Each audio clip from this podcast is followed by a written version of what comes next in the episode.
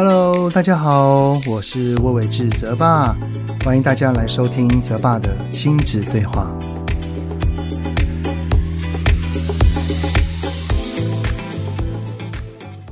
Hello，你们好，欢迎收听泽爸的亲子对话，我是亲职教育讲师魏伟志泽爸。现在已经到了十月份的快要下旬了哈，在十月份的上半月呢，我大概有差不多有十五到二十场的演讲吧，然后其中绝大多数都已经慢慢的回归到了实体了啊。我觉得啊，这个时间所养成的习惯真的还蛮可怕的啊，什么意思呢？因为自从在五月中，呃，疫情开始比较严峻之后啊，我手边的讲座开始都陆续的转为线上，然后开始整个手忙脚乱，因为很多都是第一次来弄嘛。虽然不是很喜欢一个人就一直对着荧幕讲两个小时啊，但是至少至少那个有总比没有好嘛，对不对？结果呢，经过了这几个月啊，突然发现到，诶。线上讲座还不错啊，因为你就直接在家里面啊，你就减少了那个舟车劳顿的辛苦，然后一讲完呢，就可以直接走出房门，然后去陪小孩了啊，哎，还蛮方便的，真的啊。所以呢，在这个这这几个礼拜呢，实体演讲变多了之后啊，有的时候要要换衣服走出家门。我我内心居然涌出了有点懒懒懒洋洋的这种感觉啊，我觉得好奇妙。之前是超爱的啊，啊，知道有演讲了就会很兴奋、很期待，然后想要赶快出去。结果自从了线上讲座之后，现在要出门就觉得啊，还要出门哦，哦，那种这种这种感觉啊。不过幸好啦，这几场下来呢，实际的面对群众，直接跟家长们做那个练习的对话，可以感受到观众们立即性的反应，我还是觉得这是最棒的啊、那这几年来呢，我大概已经讲了大概上千场以上的演讲了啊、面对过数万对的亲子或家庭啊。有一场，我记得是大概对着五百多位的高中生演讲，我我的印象非常的深刻。我问这些同学们一个问题啊，我就问他们讲说：“哎，同学们啊，如果你们现在面对自己的爸爸妈妈，最希望他们对你说的一句话，你觉得这句话是什么呢？”然后这个答案哦，诶，真的很让人惊讶诶，因为我从来没有想到这句话会是，呃，青少年最希望爸妈对他说的话。这句话就叫做“好，没关系，下一次再试试看就好了，我相信你。”如果这一句话是许多青少年孩子对爸妈的期望，那表示什么呢？表示爸爸妈妈都希望孩子可以好，还要更好。只是这一个望子成龙、望女成凤的高度期待啊，似乎让孩子啊变成了高度沮丧，也似乎总觉得好像我不管怎么做都达到不了爸爸妈妈心中的那个标准，如此也会间接着压垮了亲子之间的关系。所以呢，今天想跟你们聊的主题呢，就是当爸爸妈妈对孩子有期望，但是孩子却没有做到的时候，我们可以怎么回应呢？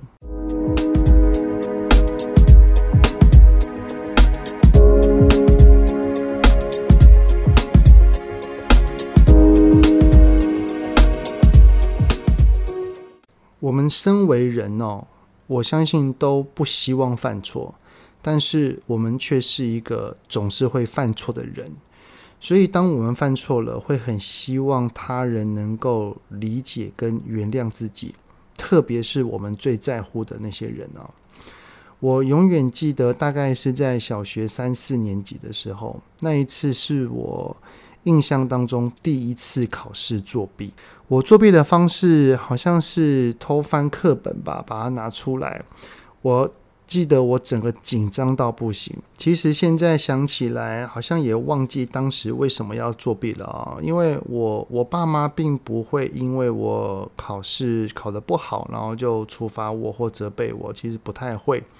应该啦，我猜测应该是当时的氛围，因为分数就代表了一切。我为了不想要考第一分，于是就铤而走险，动起了这个作弊的歪脑筋啊！我作弊这件事情呢，老实说，当时是没有任何人发现，老师跟同学都不知道。但是我做了这件事情之后，我的内心很慌张，非常非常的慌，我也非常的不安，觉得怎么自己会做这样的行为，这好像是很不对的事情。然后我内心就一直不断的责怪自己，谴责自己。呃，因为我妈是同一个学校的老师哦，我还记得我。当当时那一堂课一考完之后，因为我做了弊嘛，我就在下课的时候立刻跑去找我妈，然后我就把我妈找找了出来，就站在那个学校的走廊上，然后。好一段好几秒钟哈，我讲不出任何一句话。但是我妈妈看到我的状态，看到我的表情支支吾吾的，一定有事嘛，然后就来问我怎么了。然后我一开始还讲不太出口哦，后来终于鼓起勇气说了我作弊的事情。然后我一讲完就立刻嚎啕大哭，真的是大哭哦。我原本我以为我讲了之后，我我我妈会骂我啊、念我啊，甚至是把我拉去找班导师啊，因为我认为这是不对的行为嘛。结果都没有。我永远记得我妈当时她听完我说了之后，就带着温和的表情跟语调就对我说：“好，我知道了，你会特地跑来找我，表示你知道这件事情是不好的。那这是需要勇气的哦。那妈妈觉得你很棒。”我妈说完之后，就拍拍我，抱抱我，就这样子。然后妈妈，我妈就回去上课了。然后我回去学校，我回去回去班上了。我我觉得我妈那样子对我，让我瞬间心中的大石头有放下的感觉耶，带给我非常非常大的稳定跟安心感。我到现在才回想的时候，才感觉到，哦，原来啊。那样的举动就是爸爸妈妈对孩子一种无条件的包容与接纳，并不是说会觉得哦，这件事情是对的，而是我愿意去坦诚这件事情。然后我妈面对这样子犯错的我，她是给我包容的，就是就就这种感觉哦。我相信孩子犯错了，当没有过多的指责跟批评。该教还是要教，但是没有那种情绪上面的斥责，所呈现出来的姿态跟言语，是允许自己的孩子是个会犯错的人，也会包容自己的孩子他所犯的错误。当然，如果这件事情是比较严重的，还是要带着孩子来面对自己跟承担自己的错误，这是一定要的哦。只是就是因为当时我我妈妈那样子对待我的方式，是有感受到很大很大的温度跟温暖的，所以我也会想要用相同的方式来对待我的儿子跟女儿。我相信每个爸妈都是希望自己的孩子能够好，还要再更好。呃，比如说，像是这一次，如果孩子考了七十分，那就会希望他能够记得教训，下一次考到八十分。如果这一次的考试他粗心了五题，那就会叮咛他、提醒他，希望他下一次要进步到粗心三题啊，以此类推啊。我曾经有一次在一个讲座上面询问一位爸爸说，问他最常跟孩子发生的冲突是什么？结果这位爸爸呢，就开始阐述他的教养理念哦。哦，他特别有一段话我印象很深刻。他说他可以接受孩子跌倒，但是孩子要记得这个坑在哪里，然后下一次要懂得跨过去。意思就是，孩子他可以犯错一次，但是同样的错不要再犯第二次。此时哈，我就问他说。那如果孩子还是在相同的一个坑又跌倒了呢？那你的反应会是什么？没有想到哈，这位爸爸立刻说：“这这怎么可以？如果他在相同的错又再犯，就表示他没有努力，他没有认真的想要去进步。这句话啊，仿佛我们孩子的道路只能是上升阶梯，有没有？一开始你可能是在入入口处，或者是你在平面。你比较低没有关系啊，但是你既然知道了往上的楼梯在哪里，要怎么走了，你就只能往上。你猜你在这边曾经有往下过一点点，你就不能够再走同样的道路，你就只能不断往上。如果往下走了哈，开始不断的往后倒退，就表示你是不认真、不用心，甚至有些爸妈会跟孩子说：“你这样子做就是在。”丧失我对你的信任，但是啊，有没有想过，我们这样子的想法当然是很理想性，也是希望为孩子好，但是我们却忽略了一个人的心理状态。就像我们大人自己啊，我们是否曾经因为工作很忙碌而不想把袜子丢那个丢进洗衣篮里面去，然后乱扔在地上呢？我们是否曾经有一次，因为早上起床的时候好累、好累、好疲累，然后就开始会想一些借口，然后中午再去上班呢？我们身为人哦，我们是凡胎，我们都会有疲乏、疲倦、倦怠的时候。那会希望要有动力、有动机来推着当时已经有疲累，或者是不知道为何要这么做的我往前走。而且啊，在做事情的当下，也可能会有遇到像是挫折啊、沮丧啊、无奈，或者是对自己失望的种种低气压给笼罩了。而这个时候，我相信很多的人都会产生了放弃的念头，因为放弃最快嘛，放弃你就不用努力啦。但是有这个念头是每一个人，我相信都会有的。都会有的。然后呢，如果有了放弃的念头，于是就会开始往下坡走了啊、哦。我觉得有一句话压力超级大的，就是孩子，你要继续保持哦，或者是继续维持下去哦。很多的爸爸妈妈哈、习惯在孩子那个对孩子称赞完了之后，还要再加上这一句话啊、像是。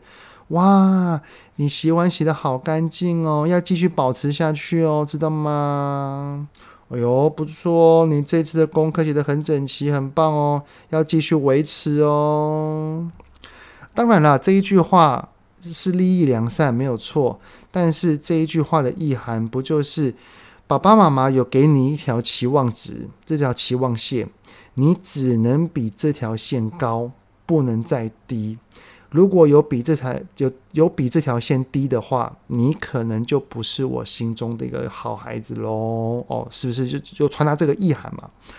而所谓的一个无条件的爱与包容，意思就是孩子好希望爸爸妈妈能够接受他当下最真实的模样。当然，这句话并不是说要接受孩子就是这样，好随便啦，你长大就是这样，我不管你了。当然不是，而是他目前是这样，他目前就是如此。我们先接受他就是当下如此的模样。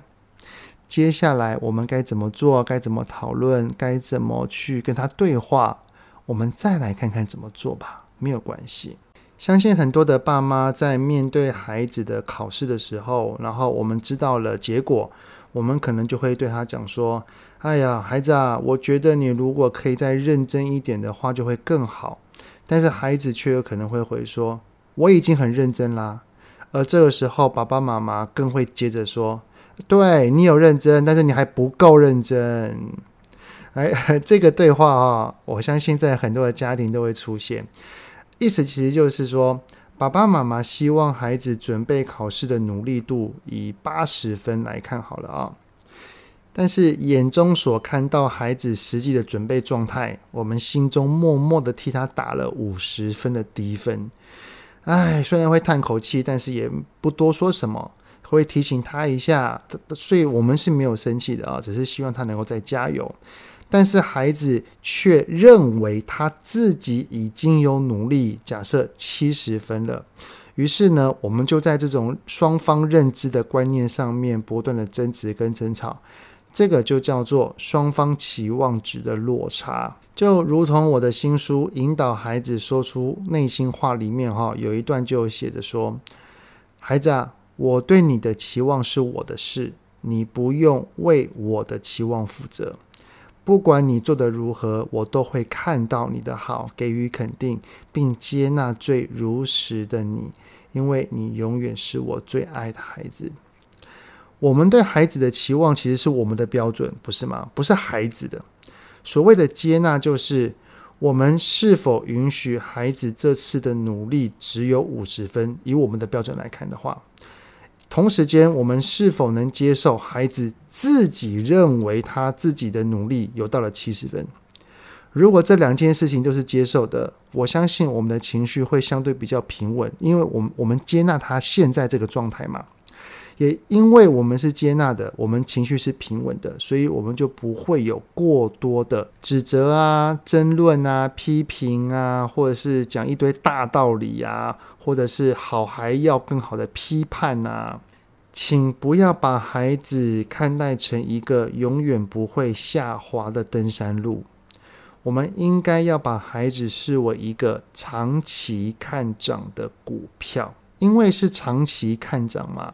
所以中间会有高高低低的起伏与摆荡，它不可能会一直一路往上走啊，它有可能会偶尔大跌一跤哈，可能比起始点还要更低的程度，它会高高低低，有的时候会低到完完全全低于我们的期望，所以我们愿意接受孩子在现在的位置。接纳孩子在明知道要努力的时候，却因为种种的原因而怠惰与失败。所以，当他跌跤了，我们试着去承接他、陪伴他、理解他，点出任何肯定他的言语。例如啊，孩子啊，你嘴上说你很不想念书，觉得念书很烦，但是你刚刚还是在书桌前认真念了三个小时。哎呦，还不错哦，孩子啊。虽然这次的考试并不是很理想，但是爸爸更看到了你想要下次能够更好的决心，没有问题的，加油，爸爸相信你。只要当孩子感受到了，当我跌落了、退步了、犯错了，同样的问题可能一犯再犯，爸爸妈妈有在教我。但更愿意接受当下最真实的我，我相信这就是每一个孩子内心最渴望的事情吧。我们要先学会承接孩子的低潮，然后再共同讨论看看，说：“诶，孩子啊，那你觉得你可以怎么做呢？你想要爸爸妈妈怎么帮你呢？你认为是什么原因会让你如此呢？只要你愿意跟爸爸说，我们都会陪着你一起面对的。”只要相信这张股票会在我们的引导跟教导之下长期看涨，中间会有它的高低摆荡，但是只要它逐步以长远来看的话是涨幅的就可以了哈。所以，请不要让孩子心中最渴望爸妈对他讲的话是“好，没关系，下一次再试试看就好了，我相信你。”好，那这就是这一集 podcast 的内容啦。我儿子上周啊考完了他这学期的第一次段考，接下来在几个礼拜呢就要换成我那个正在还在念小学的女儿即将要来临的期中考啦。其实啊，长大了之后回过头来看学生时代的每一次考试的分数，我都忘记了啊。可能有有有一两次真的太低分了，我还是记得的啊。但是我们绝大多数的分数都是遗忘的，不过我们却会记得当时我们的爸妈是如何看待那次考试的姿态与言语。所以啊，我们会希望孩子能有好的表现，这是很正常的。但是千万不要让他觉得，只要是没有好的表现，就不是我们所爱的孩子哦。OK，那这集的 Podcast 就到这边啦，谢谢你们的聆听。有任何想听的内容，都欢迎在 Apple Podcast 底下先五星按赞，然后再留言告诉我，我都会再找时间专门的回复给你们哦。泽爸的亲子对话，我们下次再见啦，拜拜。希望今天的节目有让您与孩子之间有着更好的相处。欢迎在各个收听平台订阅泽爸的亲子对话。如果是用 Apple Podcast，请以五星按赞给予肯定，也欢迎留言，我们一起讨论哦。如果有想要听什么亲子的议题，请欢迎告诉我。愿天下家庭的亲子关系能够更好。泽爸的亲子对话，我们下次见。